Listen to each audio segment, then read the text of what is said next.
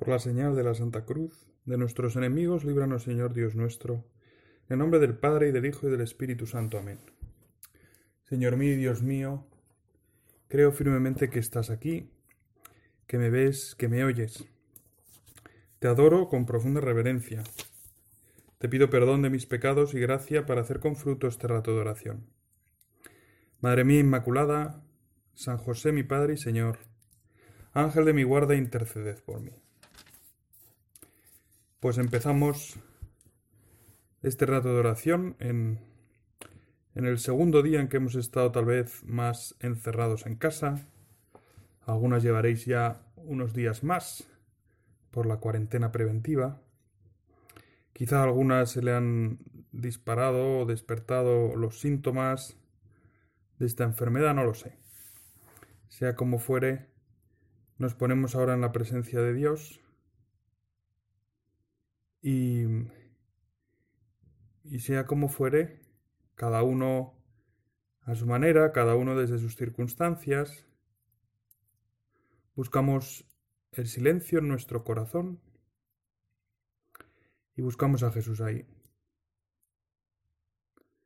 Ayer lo encontramos en el fondo de nuestra alma cuando íbamos a buscar agua cuando nos sentíamos quizás solos. Hoy le volvemos a buscar. Quizá le encontramos antes porque ya sabemos que está ahí. Y pensaba que podía servirnos para la oración de hoy el ejemplo de una mujer que no es santa, pero está en proceso de canonización. La Iglesia está estudiando si, si es santa, si se puede decir solemnemente que es santa. En cualquier caso es una mujer de una vida admirable y, y, como se dice, pues una mujer con fama de santidad. Muchos ya la conocéis porque me habéis oído hablar de ella. Se llama Chiara Corbella. Podéis buscar luego su historia en Google, que es una preciosidad. Chiara Corbella con dos L's. Se leería en castellano Corbella. Y Kiara es una mujer con una vida muy intensa. Se casó muy jovencita, con 24 años. Y en apenas cuatro años tuvo tres hijos. Y dos de ellos fallecieron al muy poquito de nacer. Una mujer que sufrió mucho. Y cuando dio luz a su tercer hijo, Francesco, pues le detectaron a ella un cáncer. Bueno, vivió un año con, ese cáncer mientras cuidaba a su hijo, mientras cuidaba también a su marido, Enrico. Y, y cuenta el, el, sacerdote con el que hablaba, que era un fraile capuchino, el padre Vito, cuenta que al final no podía hacer muchas cosas, claro, por los dolores, las incomodidades, una enfermedad así, un cáncer, pues te limita muchísimo. Nosotros estamos un poco limitados, pero también es bueno que pensemos en toda la gente que ahora mismo está mucho más limitados que nosotros. No para sentirnos culpables, sino para rezar por ellos. Señor, que, que sientan tu cercanía. Que sientan tu cercanía y que sientan también la cercanía de todos nosotros, que con nuestra oración queremos apoyarles. Pues Kiara en aquella situación podía hacer poco. Y eso a veces nos frustra en la vida porque nos gustaría hacer muchas cosas, nos gustaría cumplir grandes propósitos y, no podemos hacer casi nada. Eso nos deprime un pelín, nos frustra. ¿eh? O quizá empezamos a hacer algo que nos habíamos propuesto y no somos capaces. Nos habíamos propuesto ser pacientes y saltamos. Nos habíamos propuesto sonreír, servir y no lo conseguimos. Nos habíamos propuesto trabajar, estudiar, también en estas circunstancias y nos cuesta horrores y no, no arrancamos. Pues el padre Vito, en aquellas circunstancias que podían ser un poco frustrantes, le animó Chiara a, a pensar cuáles podían ser sus piccoli passi possibili, sus pequeños pasos posibles. Podría haberlo dicho en castellano directamente, pero en italiano tiene más música. Y además así también nos sirve para rezar por, por toda la gente que está en Italia también sufriendo. Y piccoli passi possibili. Decía, mira, no te hagas grandes planteamientos, no, no pienses que deberías llegar a, a muchísimas cosas, tú piensa en los pequeños pasos posibles, en las pequeñas cosas que ahora puedes hacer, en los pequeños pasos que ahora eres capaz de dar. Y piccoli passi possibili. Pienso que es, es un ejemplo que nos puede servir estos días. Quizá un poco limitados, a veces un poco aplastados por, por la situación, por el aburrimiento, por la cantidad de tiempo que tenemos, por la incertidumbre, en fin, por mil motivos, podemos pensar cuáles son los piccoli passi possibili que puedo dar. Y para pensarlo, viene también en nuestra ayuda la liturgia de hoy. En la misa hemos leído el, el texto de Naamán, Naamán el sirio. En aquellos días, Naamán, general del ejército del rey sirio, era un hombre que gozaba de la estima y del favor de su señor, pues por su medio el señor había dado la victoria a Siria. Naamán era el general más importante de Siria, y Siria era en aquel tiempo el principal imperio del mundo, por lo menos de, del mundo occidental, del mundo mediterráneo. Imagínate a Naamán. Debía ser una bestia. Un general en aquella época era un guerrero tremendo. Era un guerrero fuerte.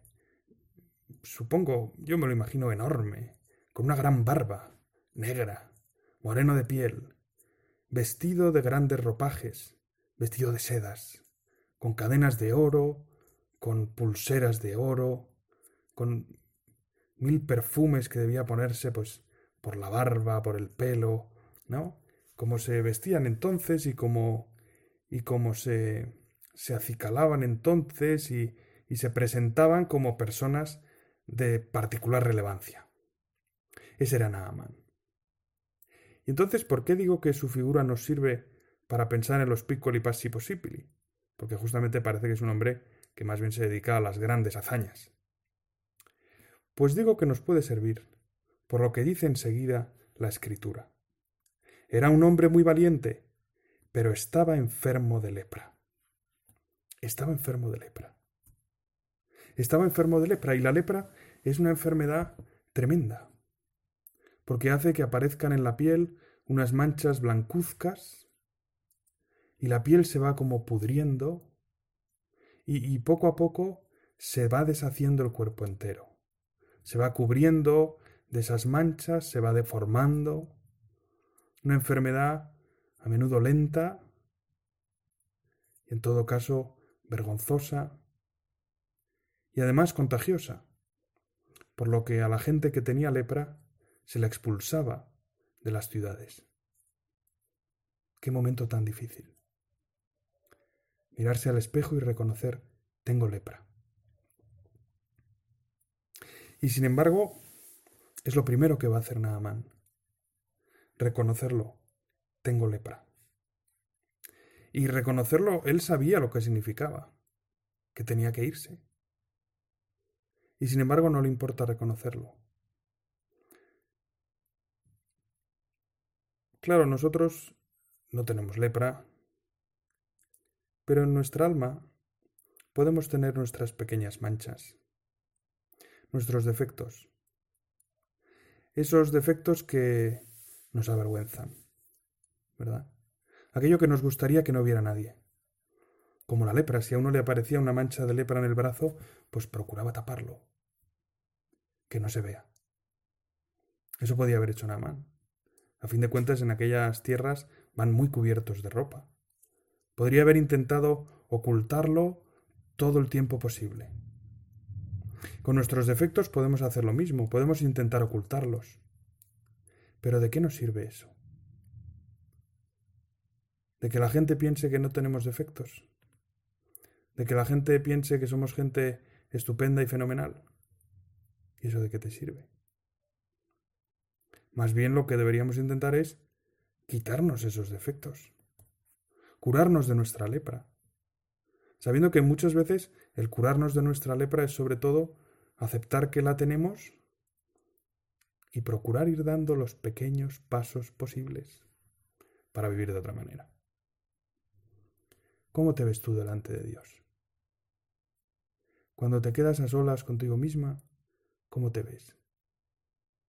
¿Cómo ves tu corazón? ¿En qué actuaciones ves que que no eres tú o que no quieres ser así? Piénsalo.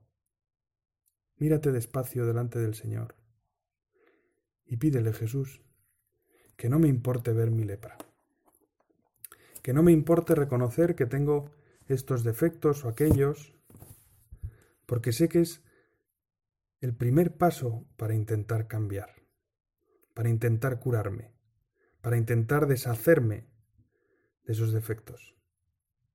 Igual que estos días pues se pone tanto empeño en, que la gente que tenga ya ciertos síntomas, pues pueda hacerse las pruebas, ver si está enferma, sobre todo si tiene ciertas enfermedades previas. Pues en el alma es lo mismo, o más. En el alma es lo mismo o más. Porque una herida en el corazón, una enfermedad en el corazón, es algo que afecta a todo lo que hacemos, a todo lo que somos. Y por eso no hay nada mejor que reconocerlo y acudir enseguida al Señor. Naamán hizo eso. Por lo visto, dice, en una incursión habían, se habían llevado prisionera una muchacha israelita y la había puesto al servicio de la mujer de Naamán. Y aquella chica le dijo a su señora, Ojalá mi señor fuera a ver al profeta de Samaria. Él lo libraría de su enfermedad. Y la mujer de Naamán se lo dijo a Naamán, y Naamán se fue al rey.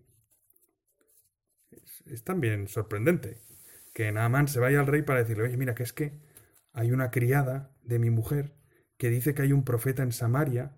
Samaria, lo vimos ayer, era el sitio de la Samaritana, es un pedazo de tierra mínimo y, prácticamente despreciable. En aquel entonces era una parte del reino de Israel, una cosa mínima. Era absurdo decirle al emperador del mundo que, que puede haber un profeta en Samaria. Hombre, si necesitas curarte, nosotros tenemos aquí a todos los médicos, tenemos a los sacerdotes de los dioses de Siria, qué sé yo. Pero ¿para qué te vas a ir a Samaria? Bueno, pues Naamán va y le dice al rey, la muchacha israelita ha dicho esto y esto. Segundo pequeño paso de Naamán. El primero fue reconocer su enfermedad. El segundo es pedir al rey el poder visitar al profeta de Dios. El segundo paso posible es reconocer que quien mejor nos puede ayudar es la Iglesia. Nosotros no, no, vamos ya a los profetas de Samaria, pero sabemos que los hombres de Dios es la gente de la Iglesia.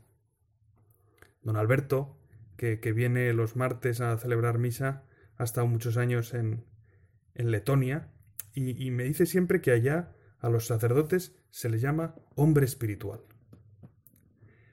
El hombre espiritual. Aquí en España no se les suele llamar así a los sacerdotes, pero en muchos lugares se habla de los sacerdotes o de los religiosos como un hombre de Dios, una mujer de Dios.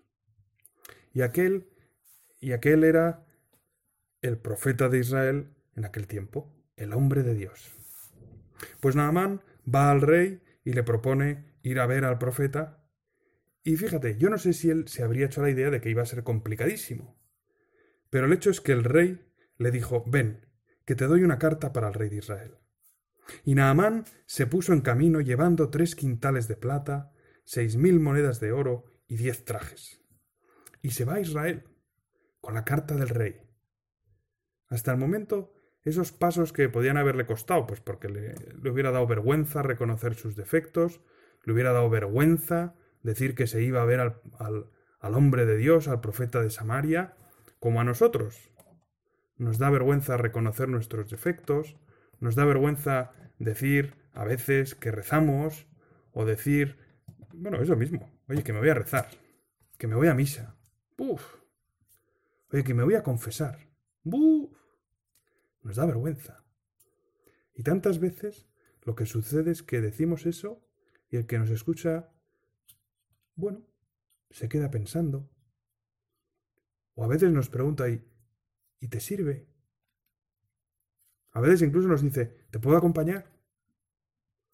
Otras veces se ríe, se ríen de nosotros, pero por dentro quizás se lo piensan un poco más.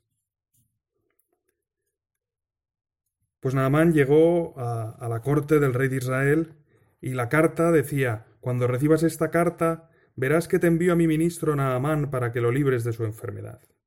Cuando el rey de Israel leyó la carta, se rasgó las vestiduras exclamando, ¿Soy yo un Dios capaz de dar muerte o vida, para que éste me encargue de librar a un hombre de su enfermedad? Fijaos bien y veréis cómo está buscando un pretexto contra mí. El rey de Israel no, no se sitúa mucho. ¿eh? Esto a veces pasa también, que creen más en, en Dios la gente que no le conoce que los que le tienen al lado. Creen más en la Iglesia a veces gente que no la conoce mucho que los que la tienen al lado. Y por eso el rey de Israel, fíjate, no podía creer que hubiera ahí un profeta capaz de curar la lepra. Y Eliseo, que se enteró, le dijo al rey, ¿por qué te has rasgado las vestiduras? Que venga a mí y verá que hay un profeta en Israel. Y Naamán, con todo su séquito, porque claro, si el hombre llevaba tres quintales de plata, seis mil monedas de oro y diez trajes, pues te puedes imaginar el, la, comitiva que iba con Naamán, ¿eh? absolutamente vestido de sedas y con soldados, lógicamente, porque era general, en fin, debía ser un espectáculo ver a Naamán por Israel. Pues el hecho es que Naamán se presentó en la puerta de la casa de Eliseo. Por fin estaba ya delante del hombre de Dios. ¿Cuánto nos cuesta a veces ir a buscar al sacerdote, hablar con la persona que sea que, que nos ayuda a veces a ver nuestra vida a los ojos de Dios? ¿Cuánto nos cuesta a veces? Y sin embargo también hay que reconocer que muchas veces vamos. Y es un pequeño paso posible que, que hemos de agradecer a Dios el poder hacerlo, y que en este tiempo un poco de reclusión, pues podemos procurar seguir. ¿Por qué no vas a seguir hablando con, con alguien que te ayude a vivir más cerca de Dios? ¿Por qué no vas a poder acercarte a confesarte? Bueno, esto habrá que ver, ¿no? Si, si nos dejan pues salir de casa para eso. Pero muchas veces sí es posible. Y cuando no sea posible, pues insisto, podrás hablar con alguien que te ayude a, a centrar tu vida en Dios, y podrás pedirle perdón al Señor desde lo hondo de tu corazón. Cuando no podemos confesarnos, por lo menos pedirle perdón al Señor por lo que hacemos mal, y decirle Jesús, me gustaría pedirte perdón de corazón. Pedirte perdón por amor, porque me duele haberte hecho daño. No porque me haya portado mal o porque yo me sienta decepcionada o porque mm, me voy a condenar, qué sé yo. Señor, me gustaría pedirte perdón porque te he hecho daño. Por fin Naamán llegó con sus caballos y su carroza y se detuvo ante la puerta de Eliseo. Y Eliseo, aquí sucede una cosa sorprendente, aunque en realidad a nosotros nos pasa un poco lo mismo. Eliseo le mandó uno a decirle Ve a bañarte siete veces en el Jordán, y tu carne quedará limpia. Ni siquiera va él, le manda a otro. Y, y no le dice una cosa como no, no, le dice, mira, vete al Jordán, que es el río este que, que pasa por ahí abajo, y lávate siete veces. Y Naamán se enfadó y decidió irse. Namán se enfada. Dice, yo me imaginaba que saldría en persona a verme y que puesto en pie invocaría al Señor su Dios, pasaría la mano sobre la parte enferma y me libraría de mi enfermedad. ¿Es que los ríos de Damasco no valen más que toda el agua de Israel? ¿No puedo bañarme en ellos y quedar limpio? Dio media vuelta y se marchaba furioso. Claro, uno se acerca a Dios, se acerca a la iglesia, se acerca a esa persona que, que uno cree que puede ser, pues, un, un conector con Dios, y de golpe esa persona como que no hace lo que uno se esperaba.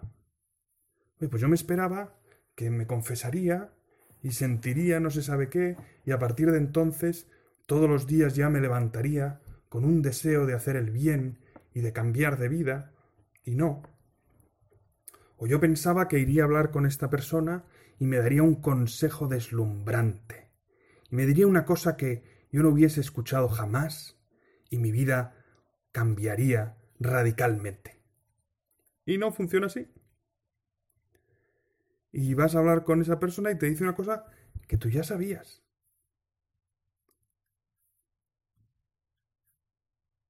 O vas a confesarte y ves que te sigue costando lo mismo después de esa confesión. ¿Qué ha pasado? ¿Qué ha pasado? Pues que Dios nos sorprende. Que nosotros nos imaginamos unas cosas y el Señor, en cambio, nos pide otras quizá mucho más sencillas, sin efectos especiales, sin efluvios y sentimientos que nos remueven por arriba y por abajo y por en medio y por los lados, y sin cambios de vida espectaculares. No. A lo mejor el Señor lo que hace es proponerte, a través de esa persona, de esa confesión, algún pequeño paso algún pequeño paso posible. No es que si empiezas a rezar todos los días ya vas a ir sonriendo por tu casa y vas a tratar a tus hermanos como si no se sabe qué.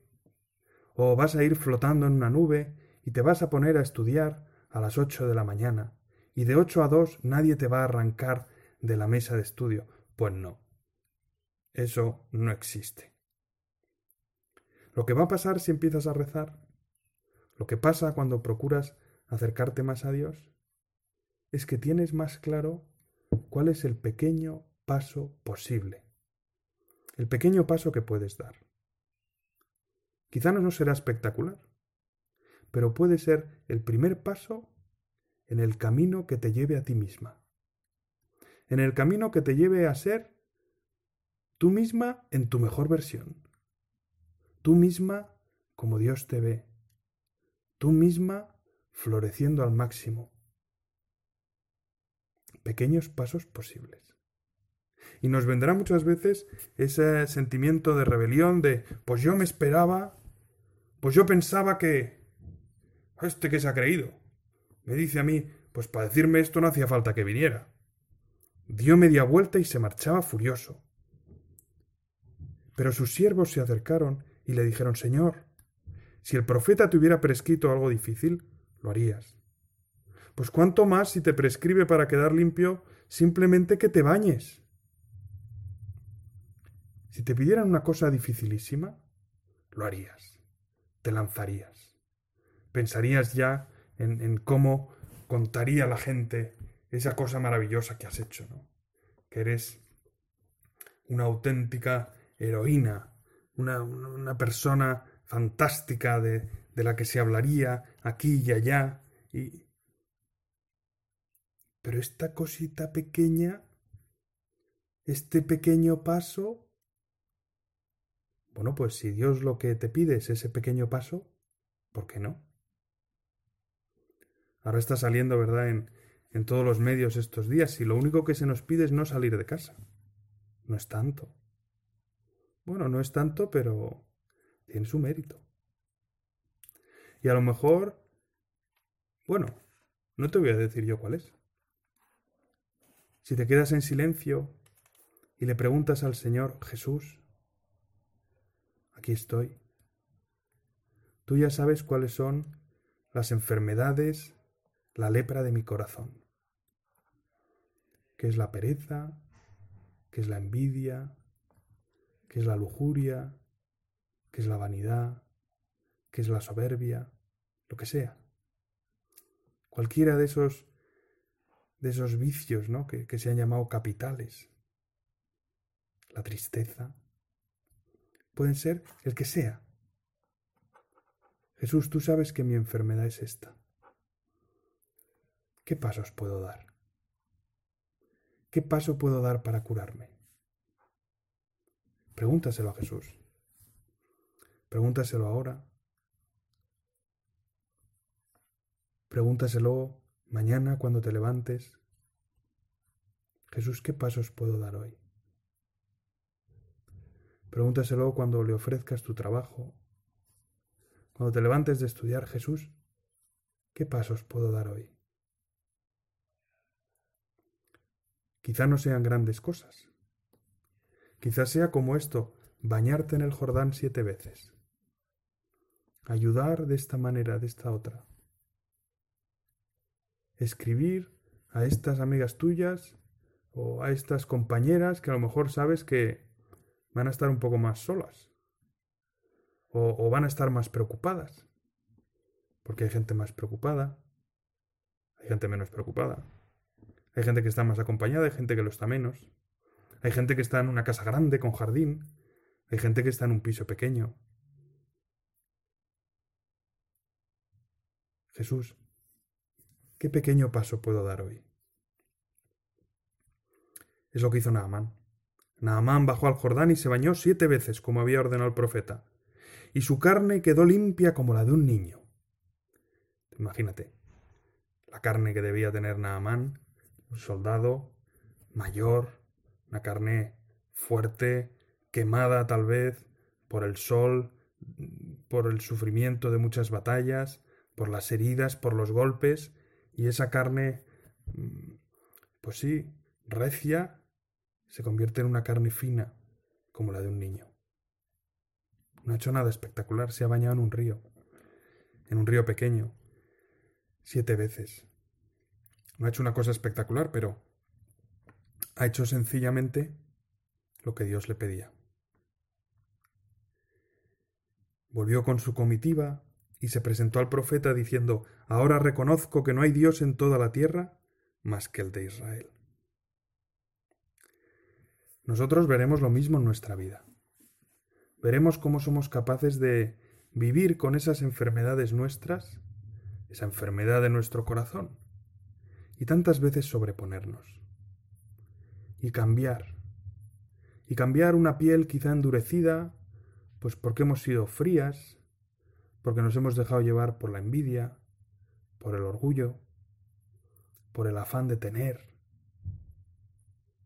Pues el Señor, si le hacemos caso, si le escuchamos, nos hará cambiar y tendremos una piel fina como la de los niños. Piccoli passi possibili. Llegamos al final de esta meditación y pensaba que quizá podemos acudir a Kiara para que nos ayude ella en este tiempo de, estar un poco confinados, aislados, como estuvo ella, pasó los últimos tres meses de, de la enfermedad, antes de morir, pues en una casita que tenían a las afueras de Roma, sin salir. Iban a verla, es verdad, de vez en cuando amigos, pero no podía salir mucho, tampoco debía estar para muchas visitas, porque estaba ya en, en la fase final de la enfermedad. Aunque al mismo tiempo la gente que la visitaba decía que transmitía luz, transmitía paz, transmitía alegría. En medio del dolor, transmitía alegría. No podía ver bien, le dolía terriblemente la espalda y transmitía alegría. Y sonreía. Si te metes en Internet puedes ver fotos suyas y puedes ver la oración que se preparó pues para pedirle favores a Kiara. Quizá podemos rezarle pidiéndole que nos ayude a descubrir esos piccoli passi possibili para estos días. Y se lo preguntamos de nuevo al Señor y lo podemos hacer una y otra vez en casa por medio de la Virgen. Madre nuestra, ¿cuáles son esos pequeños pasos que puedo dar? Y piccoli passi possibili. Seguro que si en el silencio de tu corazón le preguntas a Jesús, Él te contestará. Quizás simplemente porque te vendrá a la cabeza algo que es lo que podrías hacer, que puede coincidir con lo que te estén pidiendo tus padres, o con algún detalle que haga más amable la convivencia en casa, o algún detalle de trabajo, o algún detalle de amistad. Siempre serán cosas de servicio, o de trabajo, o de generosidad, o de perdón, porque Jesús solo nos pide dar pasos de amor. Así que pregúntaselo hoy y pregúntaselo cada día, y pidámosle a Kiara y pidámosle a Santa María que nos ayuden a descubrir esos pequeños pasos que podemos dar. Te doy gracias, Dios mío, por los buenos propósitos, afectos e inspiraciones que me has comunicado en esta meditación. Te pido ayuda para ponerlos por obra. Madre mía Inmaculada, San José mi Padre y Señor, Ángel de mi guarda, interceded por mí.